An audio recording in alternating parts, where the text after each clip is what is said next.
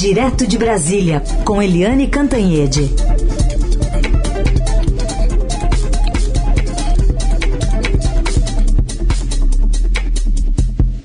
Oi, Eliane, bom dia.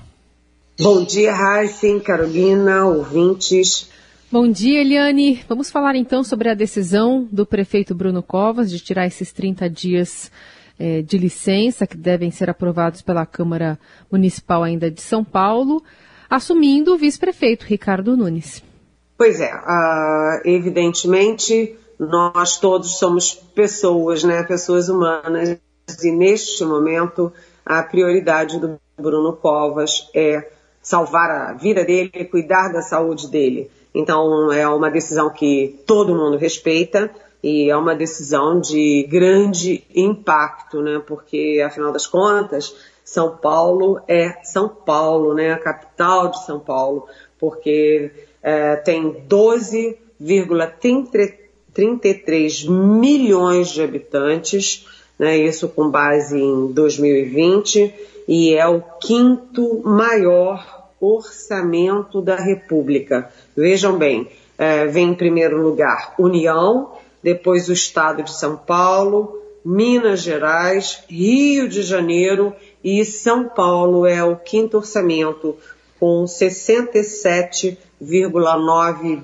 bilhões de reais em 2021. Isso é maior do que o orçamento de 24 estados e do Distrito Federal. Portanto, São Paulo é uma potência são Paulo é, é, brincam que é o centro do mundo, mas é, na verdade é um dos grandes centros do Brasil, um centro econômico, um centro político, um centro social, um centro de efervescência, inclusive. E aí a gente é, remete também para o Ricardo Nunes, que é o MDB.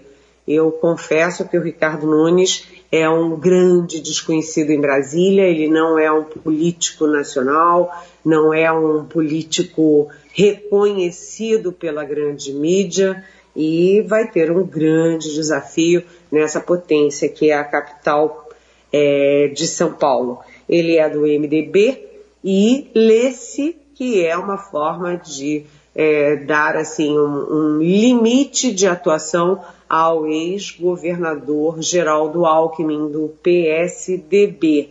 É, eu lamento que nesse momento se esteja pensando nisso, mas é, o que vai se fazer, né? A vida é assim, a política é assim.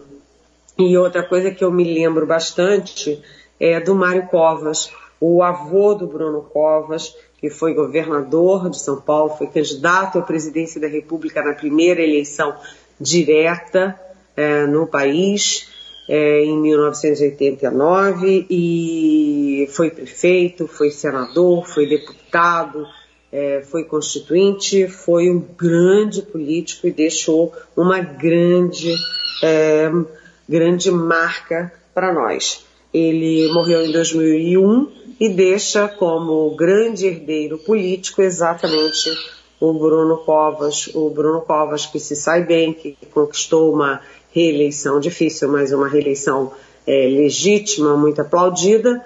E nos resta desejar sorte ao Bruno Covas e desejar sorte também ao Ricardo Nunes, é, que o Ricardo Nunes, nesses 30 dias, possa cuidar muito bem da principal cidade brasileira, gente.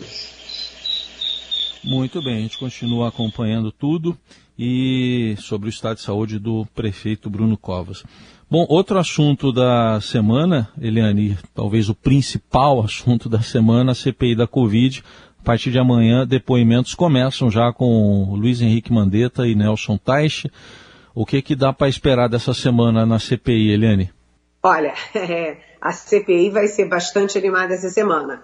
É, é, a estreia dos depoimentos, né? é um grande teste sobre até que ponto a população brasileira está ligada na CPI, até que ponto é, o Congresso vai parar e o Executivo vai parar também é, em função da CPI. É o grande teste, mas o foco está é, muito na estreia amanhã do Luiz Henrique Mandetta, o ex-ministro da Saúde, ali na primeira fase do governo Bolsonaro. o Mandetta tem todo o caminho das pedras para o trabalho da CPI, porque ele avisou para o presidente Jair Bolsonaro e para todo o governo, tintim por tintim, o que estaria por vir se o governo não tomasse as medidas cabíveis. Então, o Mandetta era, se bateu muito pelas medidas defendidas pela Organização Mundial da Saúde, OMS. Ele que é médico, ele que seguiu a ciência, a medicina, a OMS e defendia isolamento social. Ele dizia, olha, se não fizermos isolamento social, vai ser uma carnificina tem que usar máscara, tem que usar álcool gel. É, ele foi muito afirmativo, ele tinha uma bela equipe, ele manteve a sociedade brasileira bem informada todos os dias. Quem se esqueceu, né? Todos os dias ele e a equipe dele iam à te televisão avisar é, como estava indo, como estava progredindo a doença, as medidas que estavam sendo tomadas, os dados, os números, ah, o que estava dizendo o mundo, era muito didático, tanto que o governo Bolsonaro chegou a ter naquele momento 76% de aprovação no combate à pandemia. E o presidente Bolsonaro, primeiro, morria de ciúme ou de inveja. Dizem que de ciúme de homem para homem é pior ainda, né? E não suportou a popularidade do Mandetta. O Mandetta, é, em vez de ser premiado pelo bom trabalho e pela popularidade que ele estava trazendo para o governo, ele foi punido exatamente por fazer a coisa certa. Ele foi demitido quando o Bolsonaro deu sinais para ele se demitir, ele disse: "Eu não me demito", né? Se quiser que me demita, e foi isso que o Bolsonaro fez. E o Bolsonaro, em vez de seguir a OMS, a ciência, a medicina, foi seguir os é, falastrões que estão em torno dele, né, médico que deixou de ser médico há 30 anos para ser político e que dizia que iam morrer 2.100 pessoas.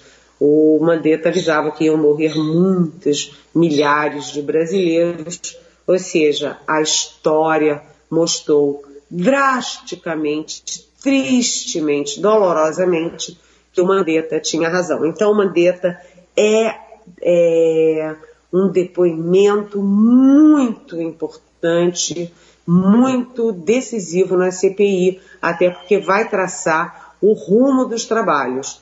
É um momento decisivo e imperdível, porque ele vai contar tintim por tintim como é que foi a coisa. O Palácio do Planalto está morrendo de medo e traça estratégia para reagir ao Mandetta. E o, a gente sabe que o, o Palácio do Planalto só tem quatro dos onze membros na CPI, está em franca minoria e ele vai botar esses quatro membros para uh, ah, botarem cascas de banana, para ficarem acossando Mandetta com denúncias anônimas, dossiês, etc. Então vai ser imperdível. Depois dele, amanhã mesmo vem o Taixe e na quarta-feira vem aí o Pazuello, que como você disse, é, Heisen, a expectativa é de que o Pazuello atravesse a madrugada, porque ele tem muito a contar, né? E ele vai se atrapalhar, vai e volta, vai mentir, aquela coisa toda, vai ser outro depoimento importante. E depois, na quinta-feira, o atual ministro, Marcelo Queiroga, que banca todas os do governo, mas também vai ter muita saia justa, e o Antônio Barra Torres, que é um contra-almirante é, da Reserva da Marinha e é o presidente da Anvisa. Grandes emoções na CPI, gente. É o corujão da madrugada, então. Vai ter o corujão da madrugada. Vai ter corujão da madrugada e nós no corujão da madrugada acompanhando. Aliás, Eliane, que, que estreou né, por dentro da CPI da Covid na, na TV Estadão, também fala sobre essa CPI por lá. No, no, canal do YouTube, nas redes sociais do Estadão. Hoje a coluna do Estadão, Eliane, fala que as pessoas estão bem interessadas em saber o andamento da, da comissão. no Google, o termo CPI já bateu recorde para os últimos 16 anos, desde a dos Correios, que investigou o mensalão, a palavra não era tão pesquisada. Interessante ver como as pessoas estão ligadas é, nos próximos passos né, da, da comissão. E eu também quero te fazer uma pergunta sobre essa expectativa. Você mencionou aí do, do ex-ministro Eduardo Pazuello. Como é que está a expectativa de habeas corpus, né, para que enfim, ou não se fale ou não se vá ser convocado, para que algumas pessoas que não queiram falar, especialmente do governo, fiquem em silêncio e não dê esclarecimentos sobre a pandemia? Olha, é aquela coisa que o governo tem feito, né? Uma, uma estratégia que é muito é, criticável, porque é uma estratégia que não faz nenhum sentido, não tem pé nem cabeça. A estratégia, primeiro, de tentar derrubar o senador Renan Calheiros da relatoria. Né? Isso é uma clara questão interna corporis do Senado. A justiça não tem nada a ver com isso, mas a, a, enfim, o pessoal, os bolsonaristas entraram na justiça, o juiz de primeiro grau, que certamente, obviamente, é bolsonarista, é, concedeu e foi rapidamente derrubada pelo, pelas instâncias superiores. Depois, é, é, os próprios membros da CPI tentaram entrar no Supremo para derrubar o Renan Calheiros. Tem o menor sentido, não faz sentido. Não tem previsão legal para que o Supremo, ou muito menos um juiz de primeira instância, decida como o Senado vai é, conduzir uma CPI. Não existe isso. É a mesma coisa agora, porque está muito claro, claríssimo no regimento do Senado, que nas CPIs, quem for convidado como testemunha, e é o caso do Mandetta, do Taixe, é, do Pazuello, do Queiroga e do Barra Torres, quem for convidado como testemunha, primeiro, ele é obrigado a comparecer. Segundo, ele é obrigado a falar. Ele não tem aquele direito do suspeito. O suspeito é outra categoria. Testemunha é testemunha, suspeito é suspeito. E o suspeito, sim, pode dizer: não vou falar porque eu não quero me incriminar, não quero criar provas contra mim mesmo. Isso é no caso do suspeito, mas todos eles estão sendo ouvidos na condição de testemunha. E na condição de testemunha, eles são obrigados a falar. E atenção, Heisen, Carolina, ouvintes, atenção. A CPI não pode prender ninguém, não pode condenar ninguém.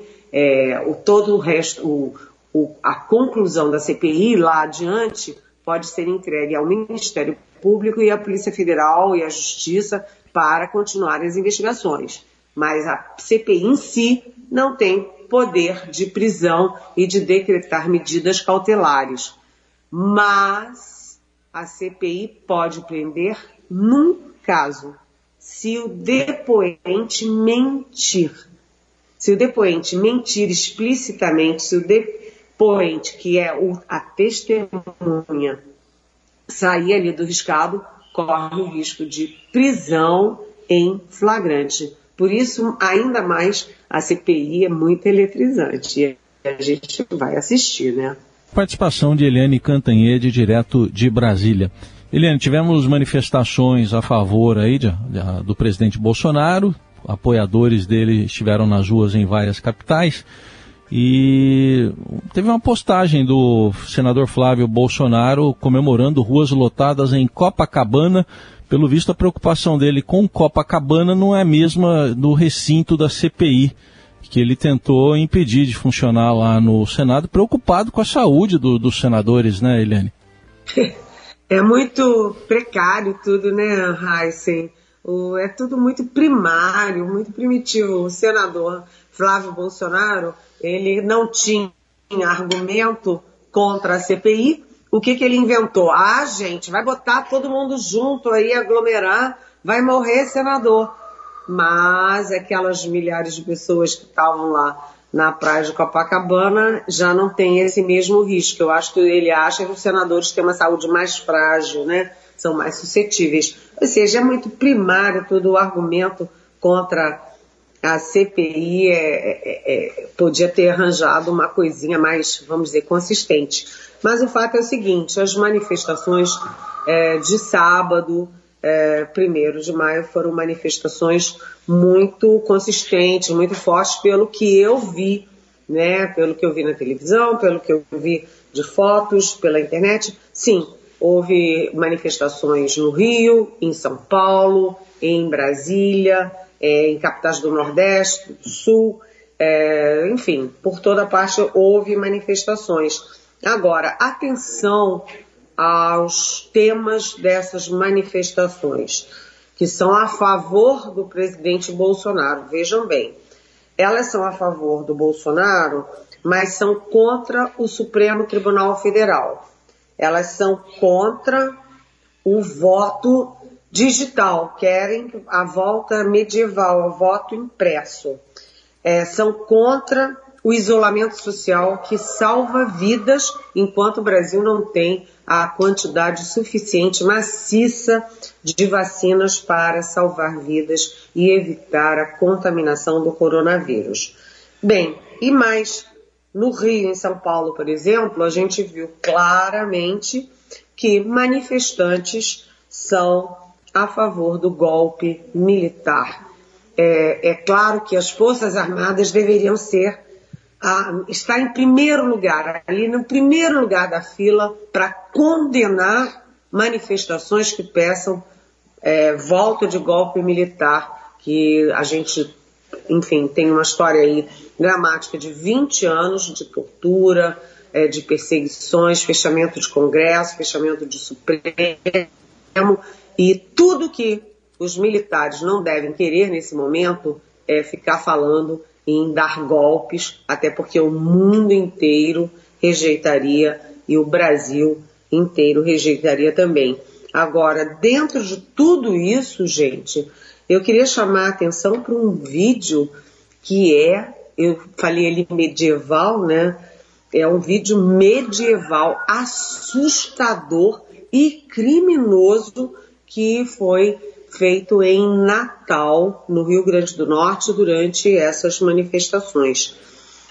Era um cartaz. Primeiro estava coberto com, uma, uma, um pano preto, um cartaz, e aí tiraram o, o pano preto, eram as, as fotos dos ministros do Supremo Tribunal Federal e as pessoas ali presentes ganharam pedras para atirar pedras nos ministros do Supremo Tribunal Federal. Eu acho que isso diz tudo né, do, da índole desse movimento.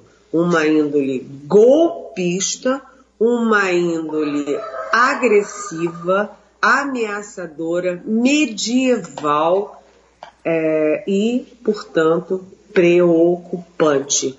Né? Você botar a turba com pedras, atirando pedras nos ministros do Supremo, sinceramente, isso não é ato democrático. Aliás, por falar em ato democrático, o presidente Bolsonaro, mais uma vez, é, pegou um helicóptero e sobrevoou alegremente, festivamente, a aglomeração em Brasília nas manifestações que seriam a favor dele, mas são contra a democracia. Eliane, tem hoje o, o, Estadão traz uma reportagem falando sobre os militares da ativa que fizeram mais de 3 mil tweets políticos. E também tem uma manifestação do nosso ouvinte Daniel que quer saber sobre o clube militar. Eliane, esses senhores da reserva não veem a hora de um golpe no Brasil? É... Todos estão míopes? Olha, é, por acaso eu fui ao comando do Exército na semana sei se semana passada, semana retrasada, conversei muito lá e eles falavam, né, no exército há um protocolo formal criando regras para manifestações de militares nas redes sociais. As, as manifestações podem ser o filhinho, a vovó, o gatinho, a família, as férias. Sim, os militares são pessoas como todos nós têm direito a isso, mas eles são estritamente proibidos de fazer manifestação política pela internet, seja por Twitter, por Facebook, por qualquer coisa. Eles são proibidos e sujeitos a penalidades. A gente sabe que as Forças Armadas são uma instituição fortemente calcada na hierarquia, na ordem, na obediência. Quem desobedece sabe que está sujeito à penalidade. É, eu estranhei muito e achei uma belíssima reportagem do Marcelo Godoy hoje, porque isso tem que ter uma resposta do Exército, da Marinha e da Aeronáutica. Agora, Daniel, quanto ao clube militar, aquele clube do pijama, eles sempre foram assim. Em todos os governos, são aqueles que ficam ali, não tem muito o que fazer, né? E ficam ali em torno de mesinhas, tomando uma bebidinha e falando mal do governo de plantão e tome de falar mal do governo de plantão. Dessa vez inverteram. Eles falam bem do governo de plantão e falam mal de todo o resto.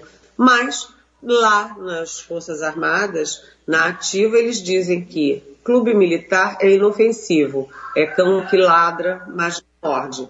O que preocupa, sim, Daniel, é quando você tem militares da ativa fazendo política é, pela, pelas redes sociais. Isso não pode e certamente virá por aí uma resposta oficial do Exército, da Marinha da Aeronáutica e, por que não, do Ministério da Defesa.